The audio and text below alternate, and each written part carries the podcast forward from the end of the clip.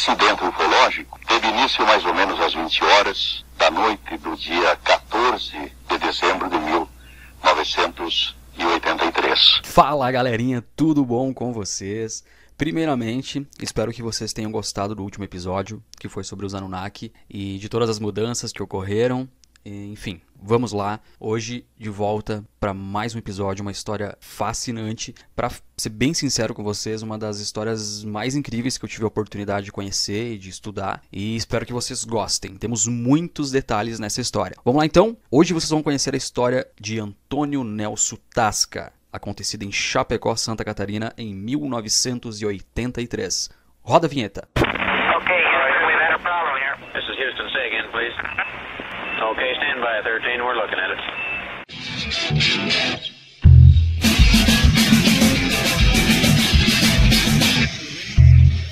Antônio Nelson Tasca. O Antônio era um corretor de imóveis que morava, na verdade, na Bahia e ele tinha família em Chapecó, Santa Catarina.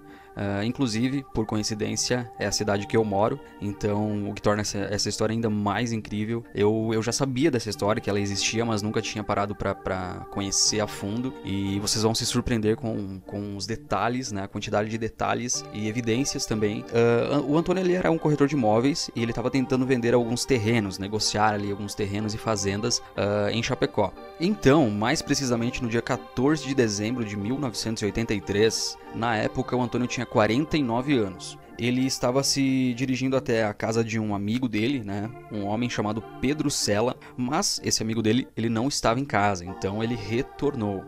Isso ficava aproximadamente 10 quilômetros de Chapecó. Então ele retornou para casa. E lá por volta das 20 horas, né, ou, ou, seja, das 8 horas da noite, quase chegando novamente em Chapecó, ele saiu por uma estrada lateral, né, uma estrada de, de terra ali na lateral da rodovia. Então, foi aí que o Antônio se deparou com um objeto que, pelo menos de longe, parecia um ônibus, né? Nas palavras dele, parecia um ônibus que talvez tivesse uh, estragado, quebrado, ou que talvez tivesse sofrido um acidente, né? Então ele pensou ah, em chegar, em se aproximar para talvez tentar ajudar, e, enfim. Quando ele foi chegando mais próximo do objeto, foi que ele percebeu que aquilo não era um ônibus, porque o objeto estava flutuando, mais ou menos um ou dois metros do chão. As, as características do objeto, segundo Antônio, um objeto de mais ou menos uns 10 metros de comprimento e ele emitiu uma luz esverdeada, mas só na parte de dentro. Ele conta que esse objeto tinha aproximadamente o que parecia umas 10 janelas, né? E ele ficou muito assustado nesse momento, né? Porque ele tinha saído da estrada, estava retornando para casa.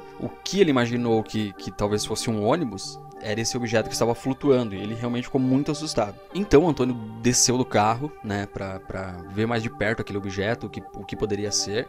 Ainda muito assustado, ele, né, a curiosidade falou mais alto naquele momento. Quando ele se deu conta de que realmente ele estava observando algo que não era normal, ele então decidiu voltar para o carro para sair dali, né? Nesse momento, quando ele encostou a mão na maçaneta do carro para sair dali, começou a vir um, vir um calor do, do objeto e um feixe de luz foi, foi emitido contra ele. Então saiu um feixe de luz de mais ou menos um, um metro, uma luz de cor amarela, saiu debaixo do objeto e foi até a direção dele. Então, nesse momento, aquela luz parecia que, que estava puxando ele e a última lembrança que ele tem desse momento foi que ele, ele se deu conta que o objeto não era esverdeado como ele imaginou antes, que aquela luz realmente vinha de dentro do objeto, mas que o objeto era na verdade um cinza fosco. E essa foi a última lembrança que ele teve até então retomar a consciência. Quando ele acordou, ele conta que estava num, num, numa sala, assim, num local que era frio, com as paredes geladas, em total escuridão, ele não enxergava nada, ele não conseguia se mexer, os braços, as pernas, parecia que ficavam colados no corpo dele, ele não tinha. Ele até queria, né? Tinha intenção de se mover, de fugir, estava muito assustado, mas o corpo dele não respondia. Ele chegou a pensar que talvez tivesse sido enterrado vivo ou alguma coisa do tipo, né? Ele muito assustado, não conseguia respirar direito. Sinceramente, não sabia se aquilo era um pesadelo ou, ou, o que estava acontecendo com ele. De repente, então a temperatura daquela sala começou a subir, a falta de ar dele passou e ele começou a ouvir alguns passos que vinham na direção dele. Pareciam ser quatro seres. Ele ouviu alguns sons estranhos que pareciam alguma conversa, talvez um, né, o que ele imaginou na época que poderia ser alguma conversa em algum outro tipo de língua, né? Alguma língua estrangeira, alguma coisa assim. Foi aí então que ele teve a sensação de que alguém estava tocando nas pernas dele, nos joelhos, nas canelas dele, e a partir desse momento ele sentiu como se tivesse, tivesse sido uh, estivesse sendo transportado de uma sala para outra, né, ou de um local para outro, ainda em completa escuridão.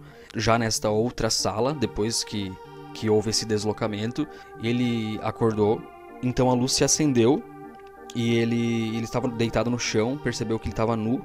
Ele conta que ficou muito envergonhado no momento, ele não ainda sem entender o que estava acontecendo ou aonde ele estava. As roupas dele estavam num montinho, assim, no chão também ao lado dele. E ele conta que aquela sala não, não, não tinha nenhuma porta, nem janela naquela sala, né? Tava tudo como se a sala parecia um, um, alumínio polido. De repente, aonde não existia uma porta, uma porta se abriu, que parecia uma porta de correr, mas era, era diferente, ele não soube explicar ao certo. E nesse momento, um ser veio na direção do Antônio. As características, e isso é bem específico, depois vocês vão entender o porquê tem tantos detalhes e o porquê ele se lembra, né? Porque muitos casos de abdução que eu contei aqui, por exemplo, uh, as pessoas não se recordavam ao certo o que tinha acontecido e só depois de uma hipnose regressiva algumas lembranças retornavam.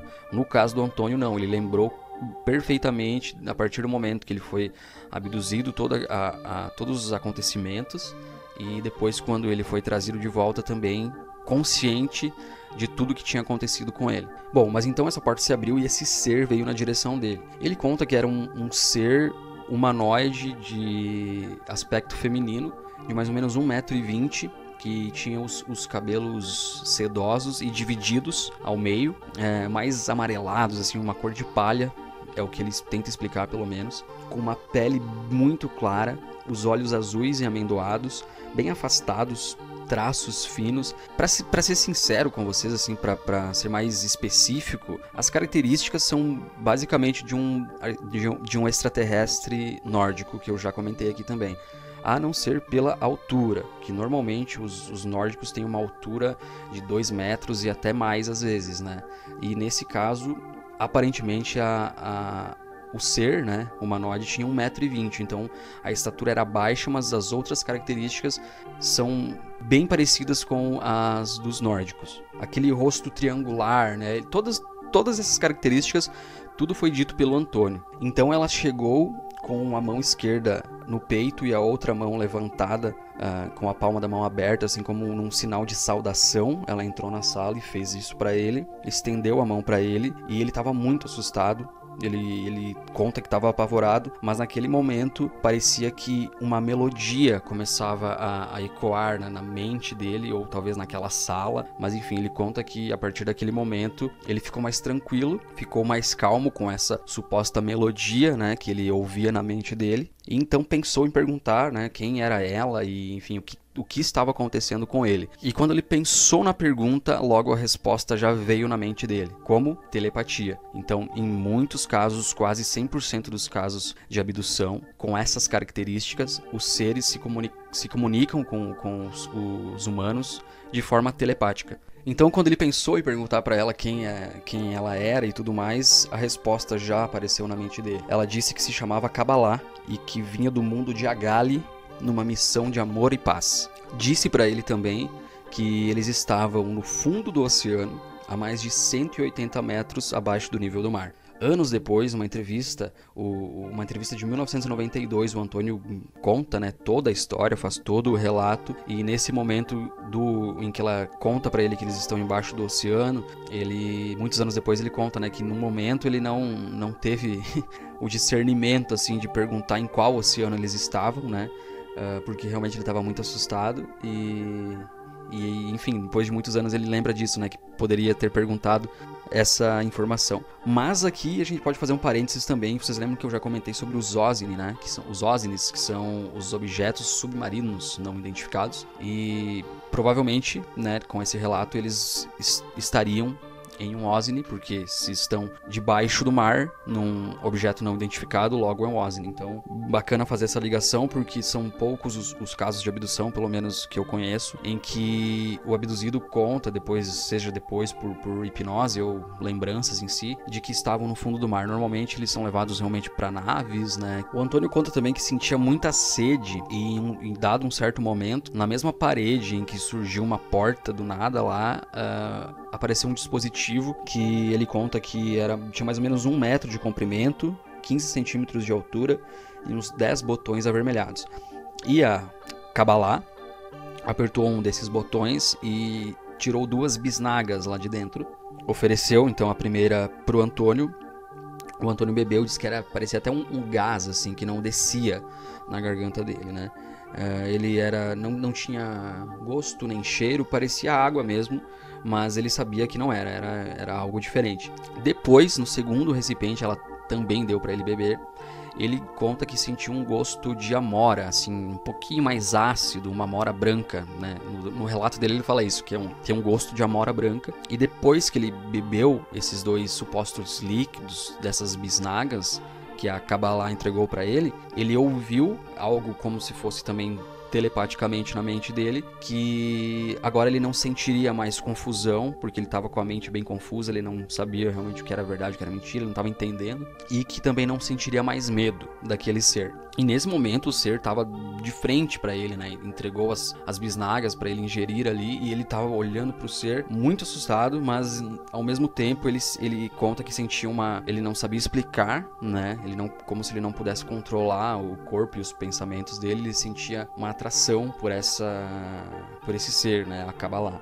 E ainda, depois de tudo isso, né, após a, a, ele ingerir essas bisnagas, ele ouviu uma outra coisa também na mente dele, que agora era hora de cumprir uma missão, que era uma missão muito importante e que eles teriam sido escolhidos para isso. Aí então o Antônio perguntou ou pensou em perguntar, melhor dizendo, se eles iriam levar ele de volta, né? E eles responderam que sim mas que agora não era o momento para isso, que se algo não ocorresse como eles, eles queriam, no tempo que eles queriam, né, no momento certo, ele iria ser deixado num, num local muito longe de onde eles teriam abduzido raptado ele. E de que naquele momento ele iria receber uma mensagem para repassar para toda a humanidade, né, os seus co-irmãos. Aí então o Antônio questionou, né, o ser do porquê, por que ele, porque ele não se julgava uma pessoa importante, nem né, influenciadora, podemos dizer assim, né, para ele espalhar essa mensagem mensagem para a humanidade. Aí então, Kabbalah respondeu para ele que ela sabia que o Antônio acreditava nela, neles, e que sabia que ele esperava por esse, por esse encontro. Eu não, não me considerava uma pessoa de tanta importância para uma missão importante no mundo. E perguntei por quê. E ela então me informou. Por que você sempre acreditou na minha existência? Por que você sempre quis que este encontro acontecesse? Por que você é adotado de mente cósmica? O que a gente sabe hoje é que o Antônio sim acreditava na vida, na vida fora da Terra e tudo mais, mas isso não quer dizer que né, eu também acredito e nunca tive um, um, uma experiência dessa. Eu acho que muitas outras coisas estão envoltas nessa situação, né? Aí agora, então, isso começa a ficar um, ainda mais específica essa história, né? Se já não bastasse tudo isso. De repente surgiu também naquela mesma parede onde surgiu aquela porta e aquele dispositivo, um sofá, uma espécie de sofá cama. Aí então, Kabbalah tirou a roupa, que era um, uma espécie de vestido. O Antônio diz que era um vestido que ficava uns 10 centímetros acima dos joelhos, de um azul anil, e que ela vestia também uma sapatilha da mesma cor, que parecia de tecido, mas ele não sabia o que. Kabbalah então, depois de se despir, deitou nessa suposta cama ou sofá. E o Antônio, mesmo com muito medo, muito assustado, não conseguia controlar o corpo dele e sentia uma atração incontrolável e inexplicável. Então eles tiveram uma breve relação sexual, breve mesmo, muito pouco tempo, mas que ele nunca sentiu um prazer tão grande na vida e nunca teve uma sensação como essa na vida. Após essa relação, ele diz que a Kabbalah sorriu, um sorriso muito, muito rápido também. E ele conta que a expressão dela era de um ser, ou ele fala mulher, triste, mas que ela sorriu e nesse breve sorriso ele pôde ver os dentes dela. Diz que eram os dentes também muito brancos e pequenos, como se fosse de uma criança. Inclusive, no relato dele, ele diz que pela afeição de Kabbalah, pela né, aparência, altura, os traços e tudo mais, parecia sim uma, uma mulher, uma criança de 12 ou 13 anos, mas que ele sabia que não. Inclusive, no inconsciente dele, nas comunicações telepáticas, ele tratava ela como senhora, porque ele sabia, ele tinha aquela sensação de que é, era assim uma mulher e provavelmente ser muito mais velha do que ele, né? Considerando que ela seja realmente uma extraterrestre de outros de outro planeta, a probabilidade de ela ter uma idade muito avançada é muito grande. Antônio conta também que após a relação, que foi muito rápida, né, ela tentou falar a palavra amor. Isso ele, ele Ele acredita que foi isso porque ela disse algo parecido com amor, amor, entendeu? Então parece que ela tentou se comunicar com ele na língua dele, dizendo essa palavra. Na nossa língua, né? Aí então, depois, Kabbalah aproximou-se novamente de Antônio e pediu para ele colocar algo na cabeça dele. Entregou para ele o que parecia um diadema, que inclusive ela também tirou daquele mesmo painel onde ela pegou as bisnagas antes que ele ingeriu. Ela foi trouxe esse diadema que parecia uma coroa né, para ele. Ele ainda sem entender, né, ela disse para ele então que ele iria trazer uma mensagem para a Terra, né, para espalhar essa mensagem e, e, ele ele conta que no momento ele pensou assim, ah, mas eu não, a minha memória é muito fraca, eu não vou lembrar disso. Eu, e aí ela entregou esse diadema para ele como uma coroa, ele vestiu e ela disse, usando isso você não vai esquecer então vocês lembram que eu comentei anteriormente que normalmente nos casos de abdução, somente um tempo depois, pessoas começam a retomar a consciência, até por hipnose. Inclusive o Antônio fez hipnose regressiva também, um tempo depois, mas sem necessidade, porque ele se recordava da experiência. Então foi por esse motivo, por esse diadema, essa, esse, esse, essa espécie de coroa que ele colocou na cabeça, que ele não se esqueceu da mensagem. E a mensagem que Kabbalah deixou para Antônio, para ele né, espalhar para todos nós. Eu vou deixar para o finalzinho do episódio, então antes de o episódio terminar, eu vou ler toda a mensagem para vocês, ok? Aí então, depois de passar essa mensagem para Antônio, que vocês vão ouvir depois, no finalzinho do episódio, ela então disse para Antônio assim: Agora os nossos mundos estão interligados por uma ponte de 46 pilares e pelos nossos filhos Mada e Madana. Então eu sinceramente não sei o que ela quis dizer com essa ponte de 46 pilares, mas a última parte da frase dela, pelos nossos filhos Mada e Madana. Então que deixa muito claro de que eles teriam dois filhos e que se chamariam Mada e Madana. Depois então, Kabbalah se afastou lentamente de Antônio, de costas mesmo, não deu as costas para ele, foi andando de costas, fez o mesmo sinal que ela fez antes quando entrou na sala, como uma saudação, ou seja, a mão esquerda sobre o peito e a mão direita com a palma aberta para cima. E ela saiu da sala e desde então nunca mais o Antônio a viu. E aquela sensação de alegria que ele sentia, ele conta que naquele momento passou. Inclusive, é, é muito bacana o, contar essa história porque a gente tem. Essa história tem muitas, muitos detalhes interessantes e uma delas é que temos um relato em primeira pessoa. Inclusive, se vocês quiserem pesquisar depois no YouTube, é, é só digitar lá né, o caso Antônio lá e vocês vão encontrar ele, ele mesmo contando toda a história, tudo o que ele o que ele passou né, nessa experiência. E depois de tudo isso, quando ela saiu da sala, então, né, agora continuando a história, o que é interessante no relato dele em vídeo e áudio é que ele se mostra muito, muito magoado e muito triste por ela ter saído dessa forma, entendeu? Ele, ele disse que faltou compa compaixão da parte dela, desse ser, né? Após uma relação sexual, um, um sentimento, um amor, né? Ele realmente demonstra a entrevista de 1992, ou seja, tinha passado já alguns anos. Ele realmente demonstra que, que né, pegou uma afeição por aquele ser, e ficou realmente muito magoado por ela ter saído da, daquela forma e enfim ele nunca mais a viu. Só ficou com, a, com aquele a, com aquela experiência aquele acontecimento e as informações né que ela deixou para ele que aparentemente eles teriam dois filhos né ou iriam ter dois filhos. Então imagina só você passar por uma experiência dessa ser trazido de volta e, e não ter mais respostas né? E, sendo que todas todas as pessoas não né pessoas como eu e como vocês que, que me ouvem aqui, não.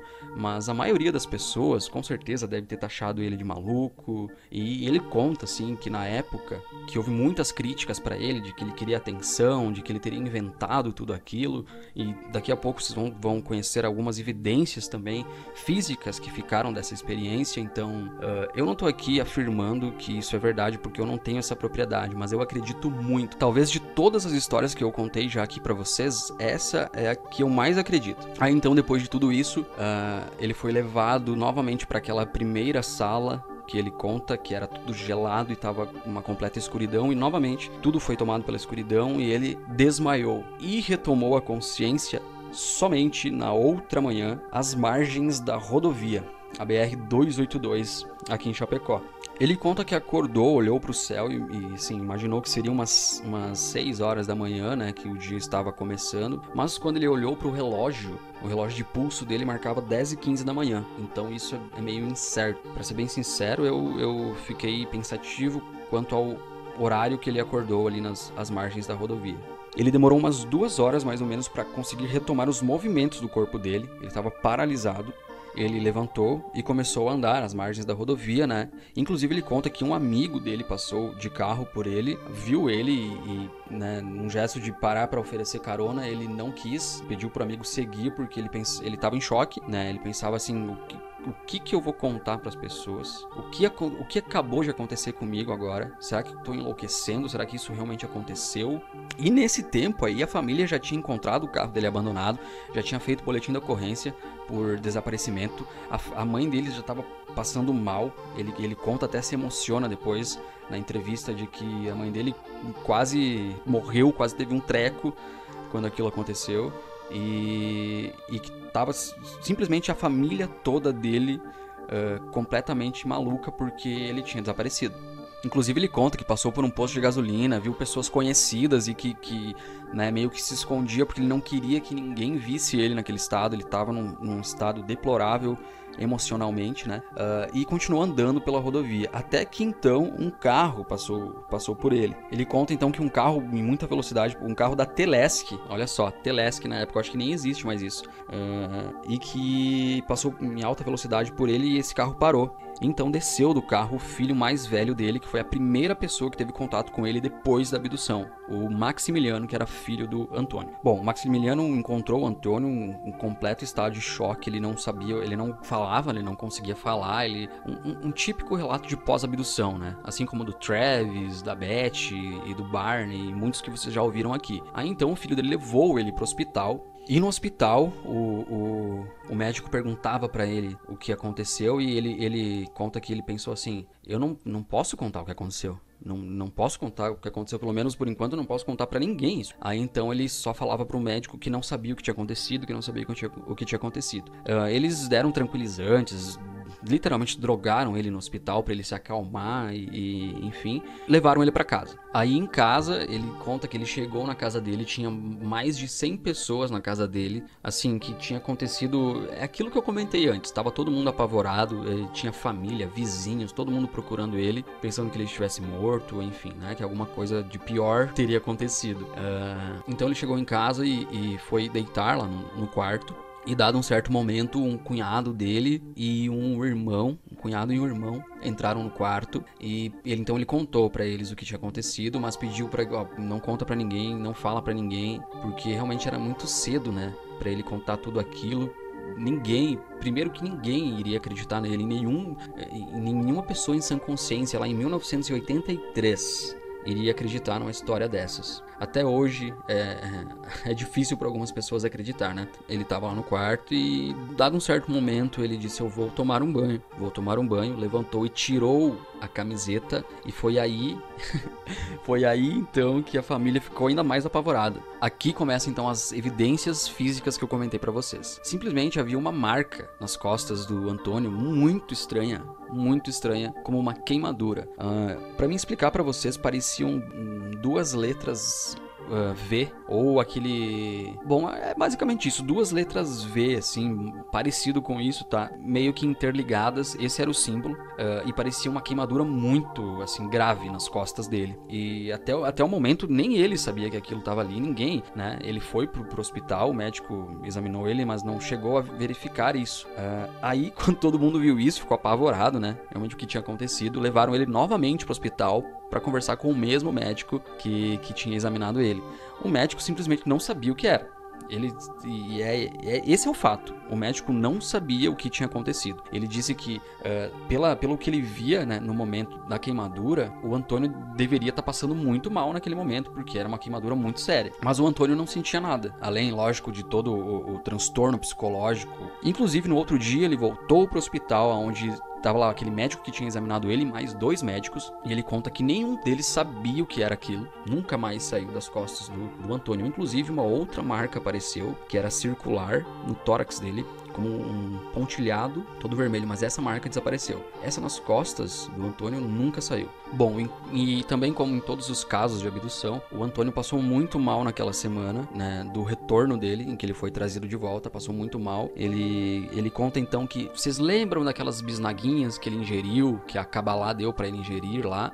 A 180 metros no fundo do mar, que aparentemente é, era onde eles estavam. Ele conta que no terceiro dia, depois que ele tinha retornado, ele não, ele não, ele só ele tinha muita sede, então ele tomava muito suco, suco e água, ele diz. Mas fome ele não, não sentia absolutamente nada, sim, ele não tinha fome. Mas no terceiro dia, depois do retorno dele, ele passou muito mal e vomitou um líquido amarelo e ele disse que aquele, aquele mesmo gosto de amora que ele havia sentido quando ele ingeriu uma das bisnagas, ele sentiu ao vomitar ali quando ele tinha retornado já. Mas não bastava tudo isso, todas essas evidências, né? Uh, o ser humano nunca se conforma, então eles foram atrás de mais evidências mais provas, e olha só o que eles descobriram. Eles examinaram o carro do Antônio e também o seu relógio, né, objetos, a, a, cerca de arame farpado que foi que, que, que tinha lá no local onde ele foi abduzido, e eles detectaram uma imantação né, que é um magnetismo, tanto no carro, quanto na cerca, quanto no relógio. Durou alguns dias, inclusive no,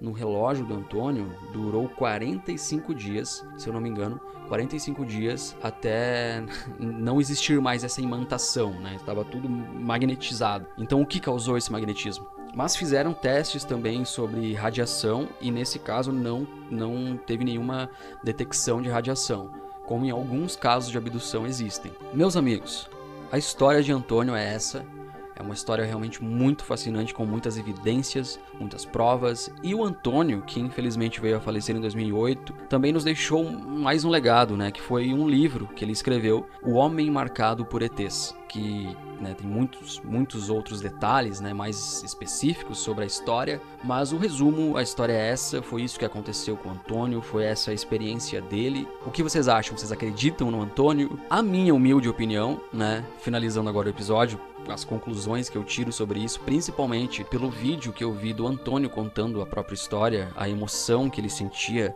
Eu, para ser muito sincero, eu acredito no Antônio, mas não estou aqui afirmando, tá? Porque não tem esse poder.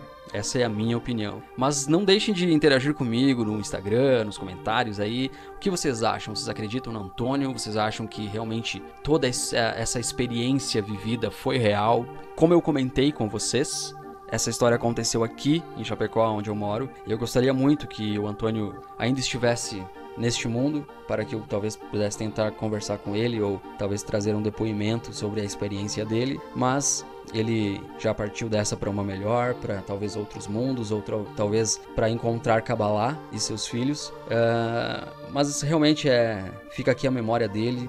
Meus amigos, minhas amigas, terminamos aqui mais um episódio com essa história incrível de Antônio. Vocês lembram que eu comentei que eu ia ler toda a mensagem de Kabbalah agora para vocês, né? No finalzinho do episódio. Mas eu vou fazer melhor do que isso. Nas próprias palavras de Antônio, depois da sua experiência vivida, a mensagem de Kabbalah para todos nós, para os seres humanos aqui na Terra. Beleza? Espero que vocês gostem. É uma mensagem com muitos toques importantes para nós, mesmo naquela época e até os dias atuais. Beleza? Então não deixem de curtir, compartilhar com os seus amigos, arroba Podcast. Com vocês a mensagem de Kabbalah e logo mais eu tô de volta. Valeu! Advertências de Kabbalah, mensageiro do mundo de Agali para todos os povos da terra. É preciso que sejam imediatamente desativadas as armas de guerra capazes de acabar com qualquer espécie de vida aqui existente, além de toda a sua apavorante e mortífera devastação, uma guerra nuclear total, colocará a Terra fora de sua rota celeste e causará graves distúrbios à vida de mundos vizinhos, alguns em dimensões que o homem terrestre ainda desconhece. É preciso que sejam abolidas as dominações políticas, econômicas e financeiras de nações sobre nações. O imperialismo contraria o direito de igualdade dos povos e se constitui numa nova e solerte modalidade de escravização. É preciso que sejam preservadas a essência da vida humana e as suas funções naturais de reprodução. Em estrelas próximas, e noutras inatingíveis ao homem atual. A vida surgiu do sopro do eterno Espírito Criador de todas as coisas, Deus, razão pela qual não deve ser objeto de experiências imponderáveis, porque estas terminarão em desastre genético irreversível. É preciso que, dentro do mais rigoroso critério de justiça e moral, com vistas para a solução dos problemas sociais resultantes da prolificação humana desordenada, sejam instituídos órgãos que, por vias científicas naturais, planejem e executem programas de controle populacional e de melhoramento biológico do homem. É preciso que o homem conquiste outros mundos do universo e ali encontre lugares adequados para suas futuras emigrações e novas fontes de energia e subsistência. Mas antes deve conquistar seu próprio mundo, desvendando-lhe os enigmas que ainda existem na terra, no ar no mar, conservando-lhe os elementos naturais de vital importância, defendendo-o da sutil pirataria do exterior e curando-lhe as imperfeições humanas, do corpo, espírito e da mente. É preciso que, atendidas estas exortações, a humanidade esteja preparada para o período de extraordinários acontecimentos de que a Terra será palco dentro de pouco tempo. Os grandes eventos serão prenunciados por estranhas manifestações telúricas e sinais celestes de magnífico esplendor e inquietante beleza. Mestres da suma sabedoria tornarão a vir à terra, renovarão ensinamentos maravilhosos e ajudarão a estabelecer nova sociedade política. Renascerá o paraíso terrestre, pleno de luz e amor. Então, através de meios e energias ora sequer supostos, o homem conhecerá os côncavo-convexos dimensionais da Terra, viajará às profundezas do universo e não sentirá as canseiras do tempo. E, como sublime conquista da capacidade criadora humana, será posta em ação a máquina do poder absoluto, engenho que, entre muitos outros prodígios, dará à humanidade a visão mais feliz e assombrosa de toda a sua existência, de toda a sua história, a ressurreição dos mortos na faixa dos 4X. Advertências de Kabbalah, mensageiro do mundo de Agali, para todos os povos da terra.